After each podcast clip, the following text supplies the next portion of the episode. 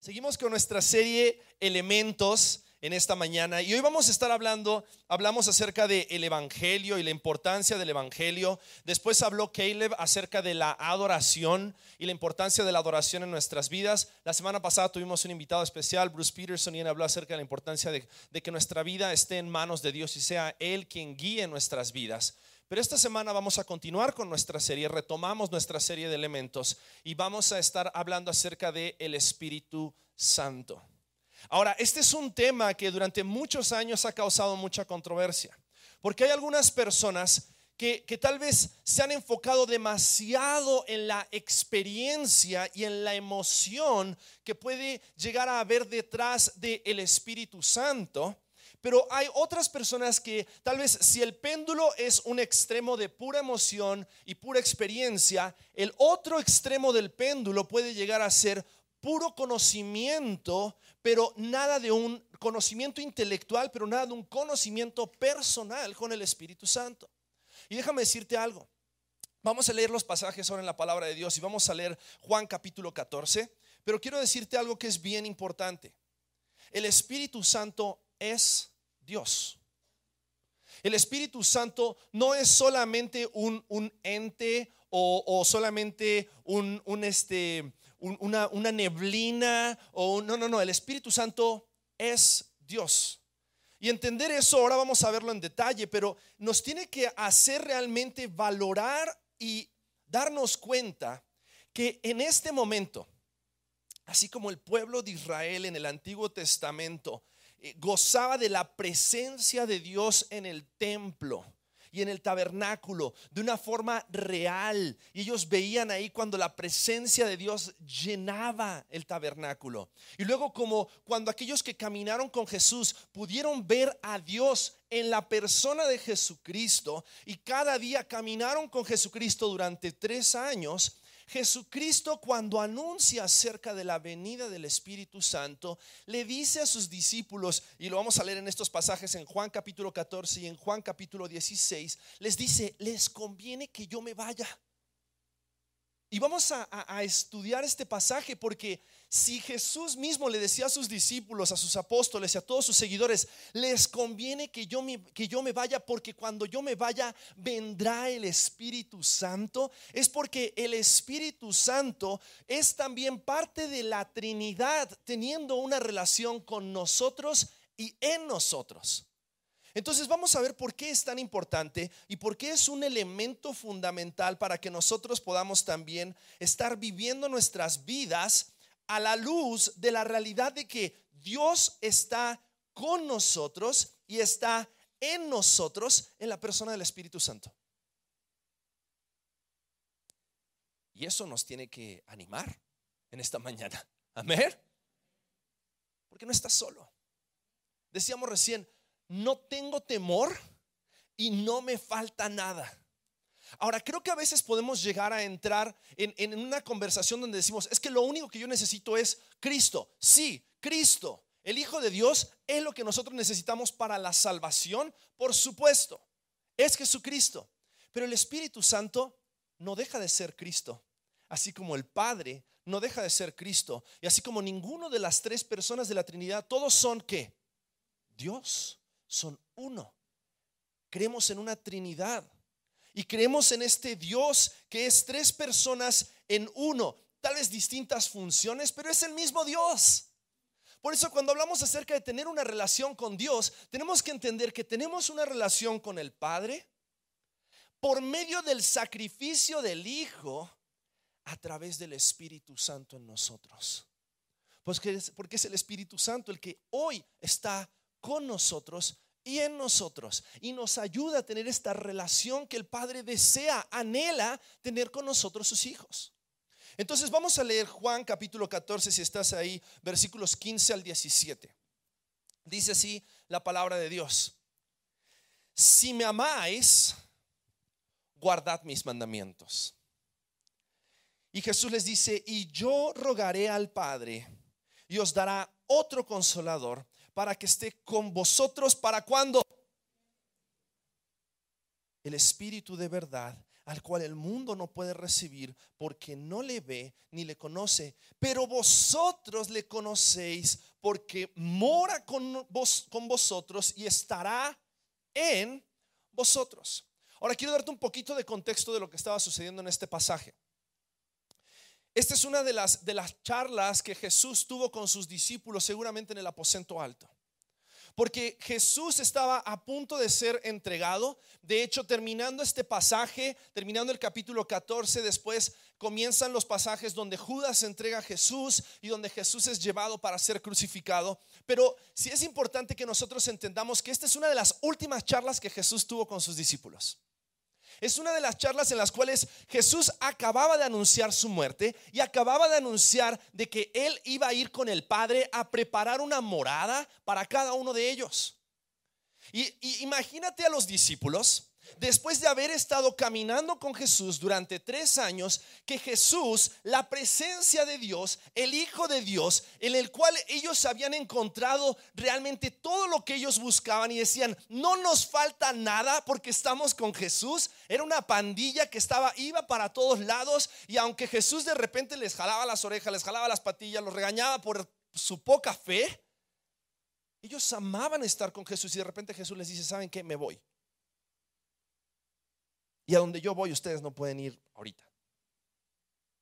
Porque voy a preparar lugar para ustedes.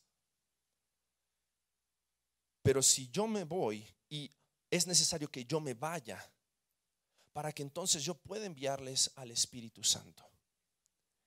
Y vamos a, a desmenuzar, vamos a escudriñar este pasaje. Porque es importante que nosotros entendamos desde una parte teológica quién es el Espíritu Santo, pero también de una parte práctica qué es lo que el Espíritu Santo hace en nosotros, pero también en una parte tal vez cotidiana, qué es lo que eso tiene que hacer en nuestras vidas, cómo nos tiene que hacer sentir la realidad de que el, el Espíritu Santo, o sea, Dios mismo, está con nosotros y está en nosotros. Entonces, lo primero que tenemos que entender acerca del Espíritu Santo, y lo mencioné recién, es que el Espíritu Santo es Dios. Y voy a leerte varios pasajes. Si tienes tu Biblia y los quieres anotar, o si tienes una, una, libreta donde estás anotando, o si quieres buscarlos, búscalos, pero voy a ir rápido porque tengo muchos pasajes que me gustaría leer y hacer mención. En primera de Juan capítulo 5, versículo 7 dice así, eh, porque tres son los que dan testimonio en el cielo el Padre, el Verbo y el Espíritu Santo. Y los tres, estos tres son ¿qué? Uno. Dice la palabra de Dios que estos tres son uno. Y estos tres, cuando está hablando acerca de la Trinidad, está hablando acerca del Padre, el Hijo y el Espíritu Santo. Y los tres dice son uno, son Dios. Y muchas veces hemos tratado de explicar esto de la Trinidad con, distintas eh, eh, ilustraciones o con distintas imágenes. A algunos les gusta decir que entender la Trinidad es como entender un huevo. No qué es primero, si la gallina o el huevo, sino entender que el huevo está compuesto de tres partes, ¿no? Un huevo que tiene cáscara, tiene clara y tiene yema. Tres partes. Ahora, las tres partes son huevo. Tú te puedes hacer un, un omelette de claras, ¿no? Para los que les gusta cuidar la, figura. Un omelette de puras claras, pero estás comiendo qué? Huevo. O puedes agarrar la yema y, y, utilizarla para tal vez alguna receta especial que solamente lleva yemas y cuando preparaste esa receta o esa comida, tú dices, esta comida tiene huevo. O hay algunos que les encanta los, los nutrientes que tiene la cáscara del huevo, que lavan las cáscaras del huevo y se comen las cáscaras del huevo. Yo no llego a ese nivel de espiritualidad todavía. Pero cuando comes la cáscara, ¿estás comiendo qué? Huevo. Esos tres elementos son huevo y tienen distintas funciones. Ahora, no quiero decir que la Trinidad es igual a un huevo, ¿ok? No estoy diciendo eso, porque creo que entender la Trinidad es algo que ni tú ni yo jamás vamos a poder entender por completo. Por lo complejo que es tal vez llegar a entender a Dios, porque nuestra mente humana y finita jamás va a poder entender por completo a Dios. Pero si algo nosotros podemos entender es que el Espíritu Santo es tan Dios como el Padre que el Hijo. Y hay una realidad, muchas veces hemos descuidado nuestra relación, nuestra adoración y nuestro reconocimiento de la presencia del Espíritu Santo. Y tal vez muchas veces nos hemos enfocado mucho más en el Padre glorioso y grandioso, en el Hijo que murió en la cruz del Calvario y el Espíritu Santo, ah, Él los acompaña.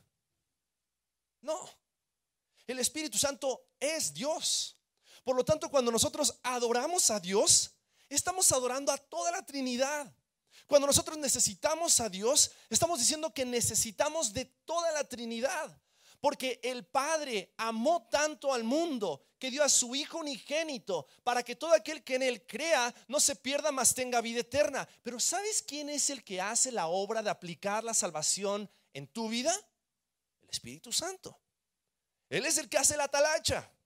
Él es el que tiene el poder para traer a tu vida la salvación. Y ahorita vamos a hablar un poquito más acerca de eso. Pero es importante que entendamos que el Espíritu Santo es Dios. Segundo, es importante que entendamos que el Espíritu Santo es eterno. Y aquí viene algo bien increíble.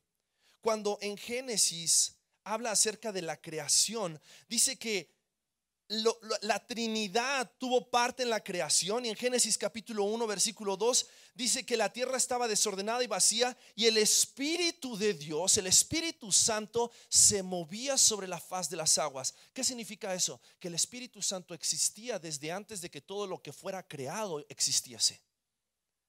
El Espíritu Santo existe desde la eternidad, pero también el Espíritu Santo existe hasta la eternidad.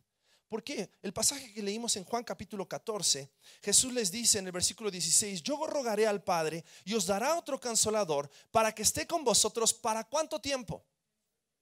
El Espíritu Santo en el Antiguo Testamento venía y se posaba o, tomaba control de muchos de los jueces y muchas de las, de las figuras de los héroes que encontramos en el Antiguo Testamento y los llenaba de poder para hacer cosas grandiosas. Pero es interesante que dice la palabra de Dios que venía el Espíritu Santo sobre X personajes, sobre Sansón, y entonces en ese momento Sansón tenía gran fuerza.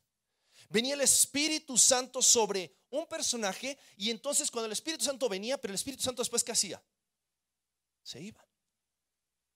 Pero el Espíritu Santo viene a nuestras vidas y dice Jesús cuando le anuncia la venida del Espíritu Santo, Él va a venir y va a estar con ustedes para cuánto tiempo?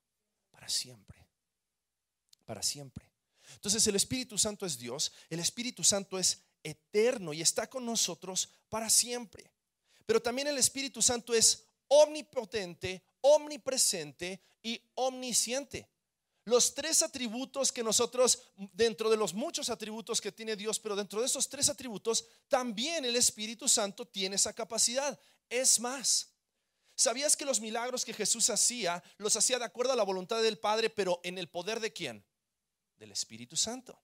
El ministerio de Jesús comenzó después de su bautismo, cuando el Espíritu Santo vino sobre él y todos los milagros que él hacía los hacía de acuerdo a la voluntad del Padre, pero en el poder de el Espíritu de Dios.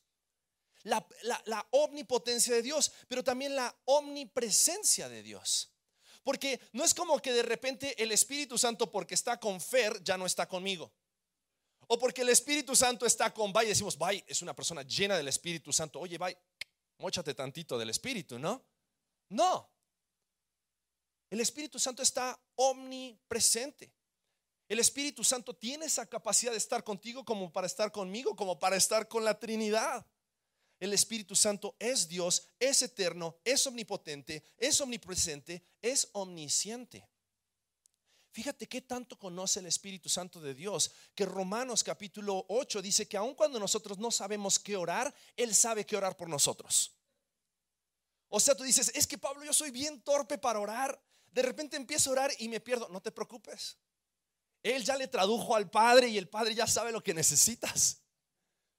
El Espíritu Santo intercede, nos ayuda a orar y dice que aún gime con gemidos indecibles porque Él sabe lo que necesita tu corazón porque Él es omnisciente, Él conoce todas las cosas. Y al mismo tiempo, por eso también podemos saber que Él conoce y discierne todos nuestros pensamientos. Por eso cuando nosotros hablamos acerca de que el Espíritu Santo conoce tu corazón, conoce mi corazón, porque Él está contigo, está en ti y Él es omnisciente. Entonces, eh, son, son atributos del Espíritu Santo. Él es Dios, es eterno, es omnipotente, es omnipresente, es omnisciente, pero también el Espíritu Santo es personal. Es personal. Y eso está increíble. Porque todo lo que tú necesitas y todo lo que tú careces, Dios lo suple por medio del Espíritu Santo en ti. El Espíritu Santo cuando habla acerca de el consolador, la palabra original es paracletos y es uno que está junto a ti para ayudar. Y el Espíritu Santo te conoce tan bien sabe de qué pata cojeas, sabe qué cosas te ponen ansioso, sabe qué cosas te, preocupan, que Él está contigo para estar contigo y ayudarte en todo lo que tú necesitas. Y todo lo que tú necesitas conocer acerca de Dios, lo vas a conocer por medio del Espíritu Santo. Y cuando te sientas solo, cuando te sientas deprimido, cuando te sientas ansioso, cuando estés preocupado, sabes que el Espíritu Santo de Dios, Dios mismo, la tercera persona de la Trinidad, con todo el poder, con toda la presencia y con toda la ciencia, está contigo en este mismo momento. Porque Él es Dios. Ahora, si Él es Dios y Él es todo eso, ¿por qué muchas veces lo hemos relegado al cuarto del fondo? ¿Por qué muchas veces le tenemos miedo al Espíritu Santo? Y creo que en, algunos de ustedes vienen de algunas iglesias en las cuales no le tienen miedo al Espíritu Santo. Es más, o sea, eh, se entregan por completo al Espíritu Santo, inclusive hasta en un fanatismo por el Espíritu Santo, como si el Espíritu Santo fuera mayor que las otras dos personas de la Trinidad. Pero algunos otros venimos tal vez o vienes de una iglesia donde el Espíritu Santo ha sido como un tema tabú, que no se habla. ¿Por qué? No, no, no, porque no nos vayamos a hacer como aquella otra iglesia, ¿no? Que terminan haciendo como patos y como perros y como todas esas cosas raras. Ahora, si hay algo que nosotros tenemos que tener claro es que si queremos conocer al Espíritu Santo, necesitamos conocer la palabra de Dios. Porque la mejor forma de conocer al Espíritu Santo de Dios es a través de conocer la revelación que el mismo Espíritu Santo de Dios dictó y sopló a cada uno de los escritores de la palabra. Porque toda la escritura es inspirada por quién? Por Dios. Y es el Espíritu Santo el que se revela a sí mismo, porque revela al Padre, revela al Hijo y se revela a sí mismo en la palabra de Dios. Entonces, vamos a ver si el Espíritu Santo es Dios y necesitamos conocer al Espíritu Santo, quiero animarte a algo. Y este es mi, mi, deseo en esta mañana. Mi deseo en esta mañana es que no solamente salgas informado acerca del Espíritu Santo, sino que salgas con un deseo genuino en tu corazón de poder disfrutar cada día más de una relación personal con Dios por medio del Espíritu Santo. Porque es a través de Él que tú y yo podemos gozar de esa relación con el Padre. Fue por medio de Cristo y de su sacrificio en la cruz que nuestros pecados son perdonados. Pero Jesús dijo en este pasaje, en Juan capítulo 14, yo rogaré al Padre y os dará otro consolador. Y esta expresión, otro consolador, no es otro diferente, sino es otro como yo. Otro igual a mí. Porque es la tercera persona de la Trinidad. ¿Para qué? Para que esté con vosotros para siempre el Espíritu de verdad al cual el mundo no puede recibir porque no le ve ni le conoce, pero vosotros lo conocéis. Cuando Pablo hablaba acerca de que él estimaba todas las cosas por basura con tal de llegar al conocimiento de Cristo, ¿sabes cuál es la forma en la cual nosotros llegamos al conocimiento de Cristo y a una completa revelación de Cristo? Es por medio del Espíritu. Entonces vamos a darnos cuenta qué es lo que dice la palabra de Dios. Juan capítulo 14, versículo 26 dice, el consolador, el Espíritu Santo, a quien el Padre enviará en mi nombre, Él os enseñará todas las cosas. Él os enseñará todas las cosas y os recordará todo lo que yo os he dicho. Levanta tu mano si necesitas del Espíritu Santo de Dios. Todos. Todos. Entonces, si realmente necesitamos del Espíritu Santo de Dios, para que nos recuerde, para que nos enseñe todas las cosas, para que nos enseñe al Padre y nos enseñe al Hijo y nos enseñe qué es lo que Dios quiere hacer en nuestras vidas. Necesitamos entender en la práctica qué es lo que el Espíritu Santo hace en nuestras vidas. Y voy a darte un poquito más de, de pasajes y un poquito más de teología para que podamos entender esto. En primer lugar, ¿qué es lo que hace el Espíritu Santo en nosotros? ¿Ok? Hablamos de quién es el Espíritu Santo. Ahora vamos a qué es lo que hace el Espíritu Santo. El Espíritu Santo es quien obra en la regeneración para que podamos ser salvos. Fíjate esto. El Espíritu Santo tiene el poder, porque dice la palabra de Dios que es en el poder del Espíritu que Jesús hacía milagros. El Espíritu Santo tiene el poder de, en el poder del Espíritu fue que Jesucristo resucitó de los muertos. Y el Espíritu Santo es el que tiene el poder de que cuando tú estabas muerto en tus delitos y pecados, comenzar una obra de salvación trayendo regeneración, y este es un término teológico que te lo dejo de tarea que después lo estudies. Regeneración. Él comienza a obrar en el corazón de la persona que tiene un corazón de piedra, porque dice la palabra de Dios, nuestro corazón era de piedra, pero de repente recibimos un corazón de carne. ¿Por medio de quién? Por medio del Espíritu Santo. Y es por medio de este nuevo corazón que nosotros podemos, con ese nuevo corazón, entonces recibir la salvación que Cristo Jesús nos ofrece por medio de su sacrificio. Fíjate lo que dice Juan capítulo 3, versículo 5. Jesús está hablando acerca de, esto con Nicodemo. Y Jesús le está hablando acerca del nuevo nacimiento. Y Nicodemo estaba sacadísimo de onda porque Nicodemo decía, ¿cómo, cómo me estás hablando de nacer de nuevo? ¿Cómo que voy a nacer de nuevo? ¿Cómo que voy a volver al vientre de mi madre y volver a nacer? O sea, ¿cómo? No, no, no no entendía ese concepto. Y Jesús le dice, respondiendo Jesús, de cierto, de cierto te digo que el que no naciere de agua y del qué.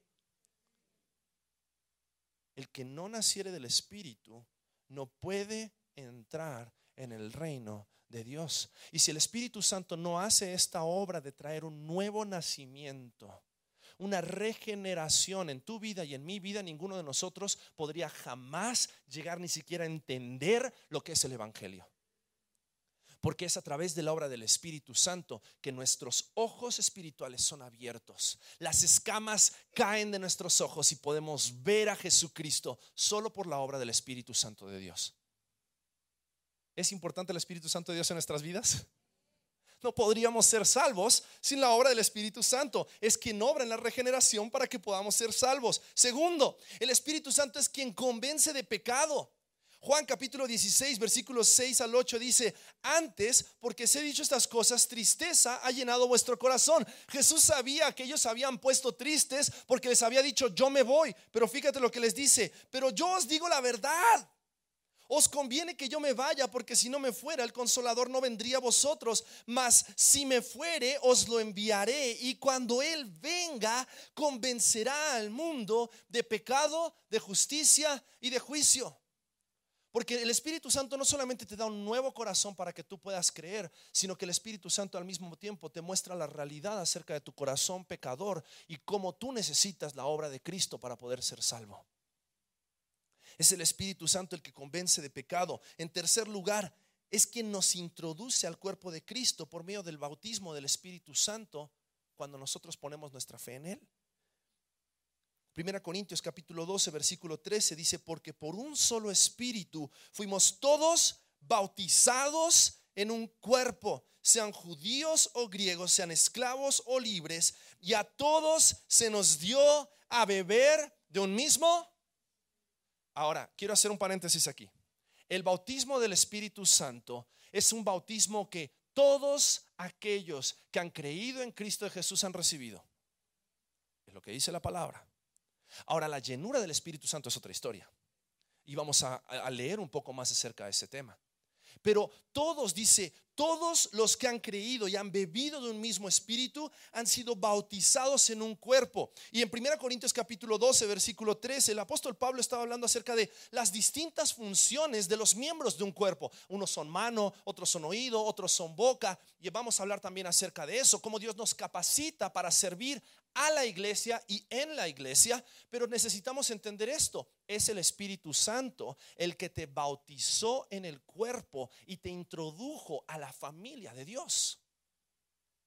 cuando la palabra de Dios habla acerca de que nosotros recibimos esta salvación, salvación que había venido anunciada a los judíos, pero después nosotros los gentiles también somos parte de esta salvación, es por medio de la obra del Espíritu Santo y de la obra constante que Él está haciendo en nosotros de recordarnos que somos ahora un solo cuerpo, porque es un solo espíritu y hemos sido bautizados en el cuerpo. El bautismo del Espíritu Santo es algo que el Espíritu Santo hace. Número cuatro, el Espíritu Santo es quien nos da la capacidad de tener victoria sobre la carne por la llenura del Espíritu. Y aquí viene lo importante de la llenura del Espíritu. Romanos capítulo 8, versículo 9 dice, mas vosotros no vivís según la carne, sino según el Espíritu si es que el Espíritu de Dios mora en vosotros. Una persona que no tiene el Espíritu de Dios no tiene la capacidad de morir a su carne porque esa persona ya está muerta en sus pecados. Pero hablábamos de este concepto en la semana en el grupo Conexión cuando decíamos, Cristo murió para que tú y yo podamos recibir una nueva vida, para que a través de esa nueva vida podamos morir a nosotros mismos y vivir para Él. Y la realidad es esta. No vivimos más según la carne, sino según el Espíritu, si es que el Espíritu de Dios mora en nosotros. Y si alguno no tiene el Espíritu de Cristo, no es de quién.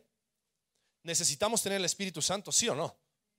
Es el sello del Espíritu Santo, las arras de la promesa, lo que nos garantiza que somos hijos de Dios.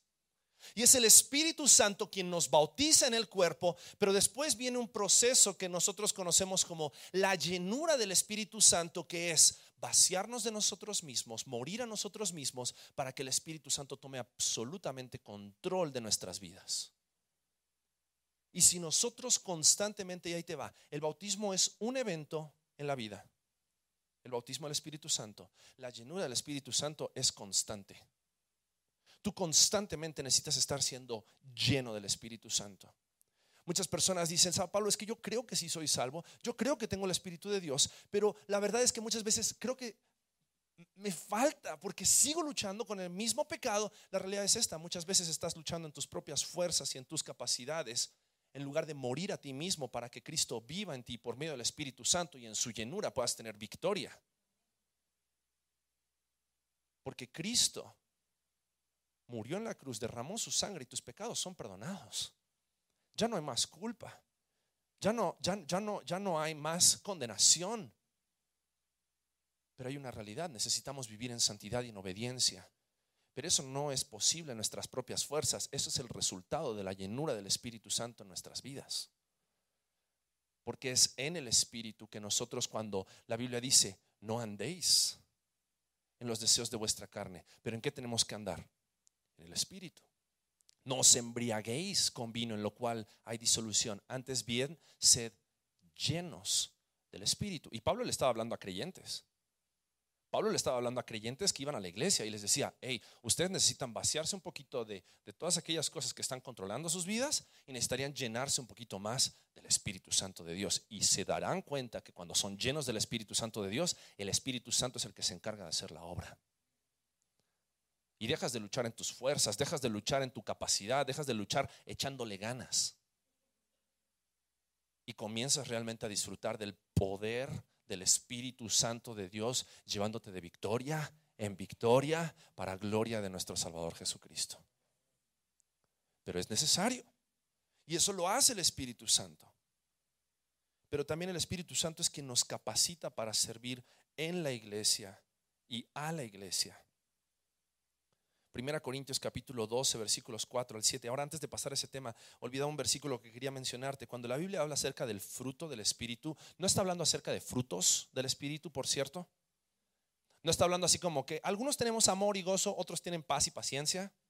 No, no es como que selectivamente tú puedes elegir qué fruto das. Yo soy muy amoroso, pero paciente, él. No, el fruto del Espíritu y la llenura del Espíritu se evidencia en el fruto del Espíritu, amor, gozo, paz, paciencia, benignidad, bondad, fe, mansedumbre, templanza. Y es el fruto del Espíritu lo que en nosotros da como resultado a quién estamos permitiendo que gobierne nuestras vidas. Ahora, si nosotros, y ahí viene una cuestión, muchas veces tenemos mucha teoría acerca del Espíritu Santo, pero en la práctica el Espíritu Santo no es el que nos gobierna. Y ahorita vamos a platicar un poquito más acerca de eso. Pero el Espíritu Santo es quien nos capacita para servir en y a la iglesia. Primera Corintios capítulo 12 versículos 4 al 7 dice, ahora bien, hay diversidad de dones, pero el Espíritu es el mismo. Y hay diversidad de ministerios, pero el Señor es el mismo. Y hay diversidad de operaciones, pero Dios que hace todas las cosas en todos es el mismo. Pero a cada uno le es dada la manifestación del Espíritu Santo. ¿Para qué? Para provecho. Y si tú has creído en Cristo Jesús, has recibido el Espíritu Santo de Dios y vives una vida llena del Espíritu Santo de Dios, Dios va a utilizar tu vida para provecho. Porque Él te ha capacitado. Él te ha dado dones, te ha dado talentos, te ha dado habilidades para poder dar a conocer a Jesucristo, nuestro Salvador, en la iglesia y a la iglesia a este mundo también. Y algunos, dice la palabra de Dios, que son maestros, hay unos que, que, son exhortadores, hay otros que son profetas, hay otros que tienen don de servicio, otros que tienen don de misericordia, otros que tienen don de generosidad, que muchas veces son pocos, pero también la Biblia habla acerca del don de lenguas, la Biblia habla del don de apóstol.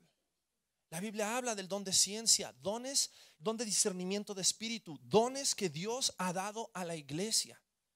Y en esta iglesia queremos y deseamos que el Espíritu Santo se mueva como Él quiere para el provecho de su iglesia y para la proclamación del Evangelio de Jesucristo. Porque Él es Dios. Él es Dios.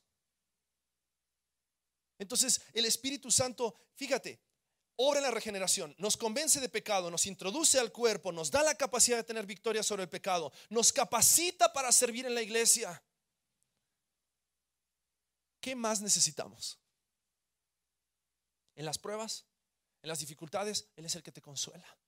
Y podríamos seguir con una lista inmensa de cosas que el Espíritu Santo hace en nosotros hace por nosotros, hace a través de nosotros. Hechos 1.8 dice que hemos recibido poder. Cuando Jesús les anuncia a sus discípulos antes de irse, les dice, quédense aquí y oren porque recibiréis poder cuando haya venido sobre vosotros el Espíritu Santo y me seréis testigos en Jerusalén, en Judea, en Samaria y hasta lo último de la tierra. ¿Ser testigos de qué?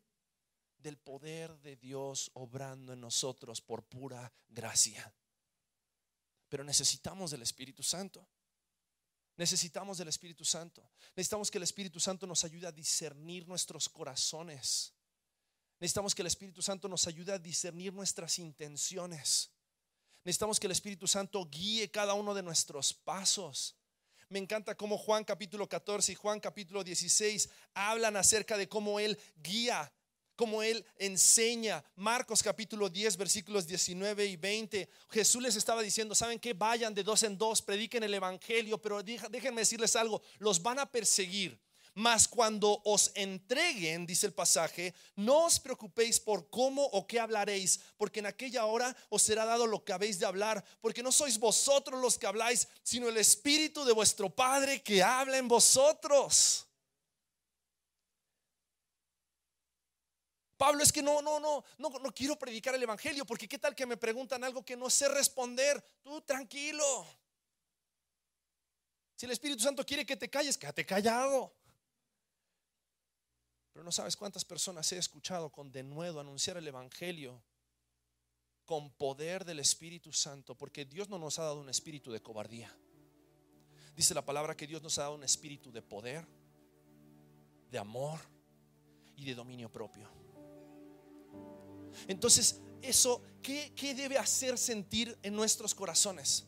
Sabiendo que el Espíritu Santo es Dios, y tenemos que reconocerlo como Dios, sabiendo que el Espíritu Santo ya, eh, ya, ha actuado, está actuando y continuará actuando por nosotros, porque también el Espíritu Santo es el agente santificador en nuestras vidas, que constantemente sigue cambiando toda la, la mugre que hay en nosotros y la catafixia por la santidad de Dios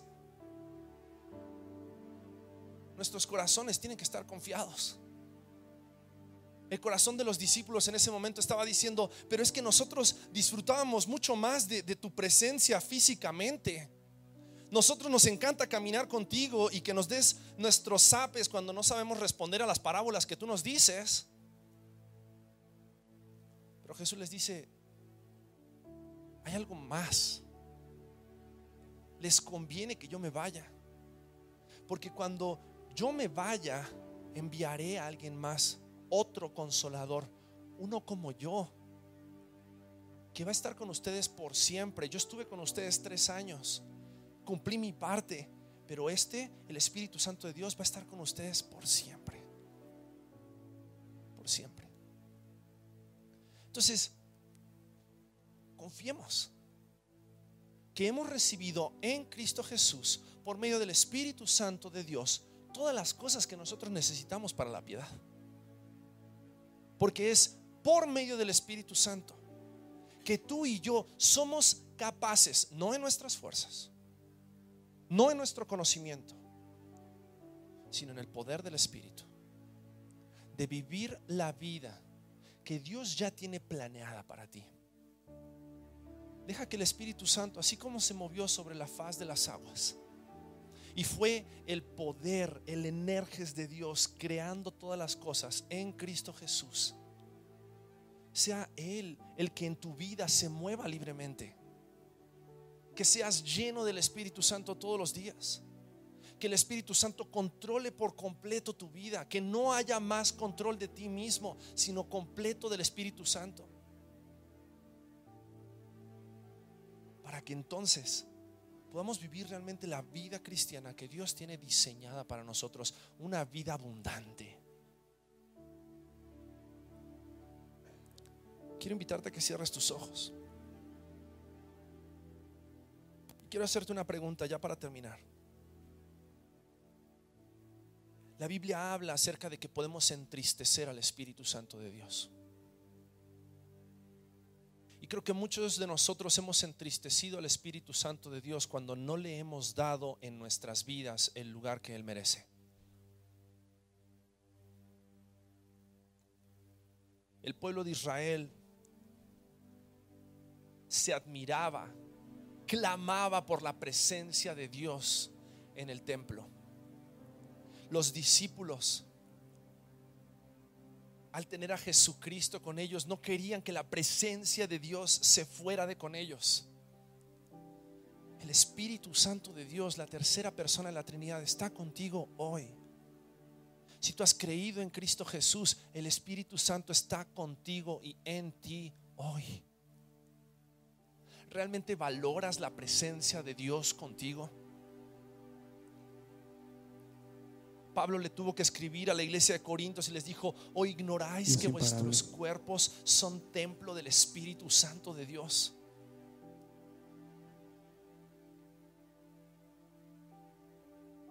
realmente te tomas el tiempo para buscar en la presencia de Dios, conocer más a Dios por medio del Espíritu.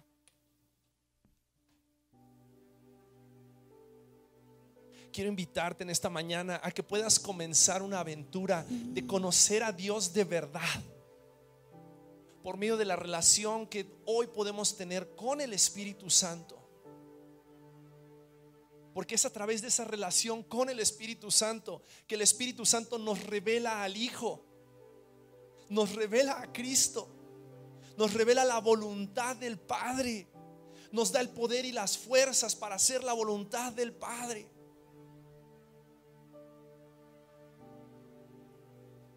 Yo no te puedo decir que conozco todo acerca del Espíritu.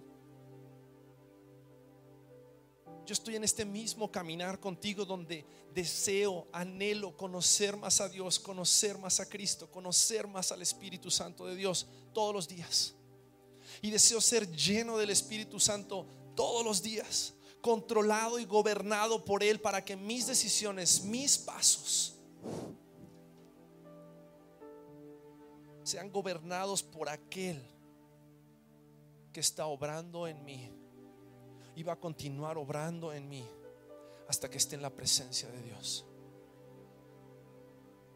Necesitamos del Espíritu. Necesitamos del Espíritu.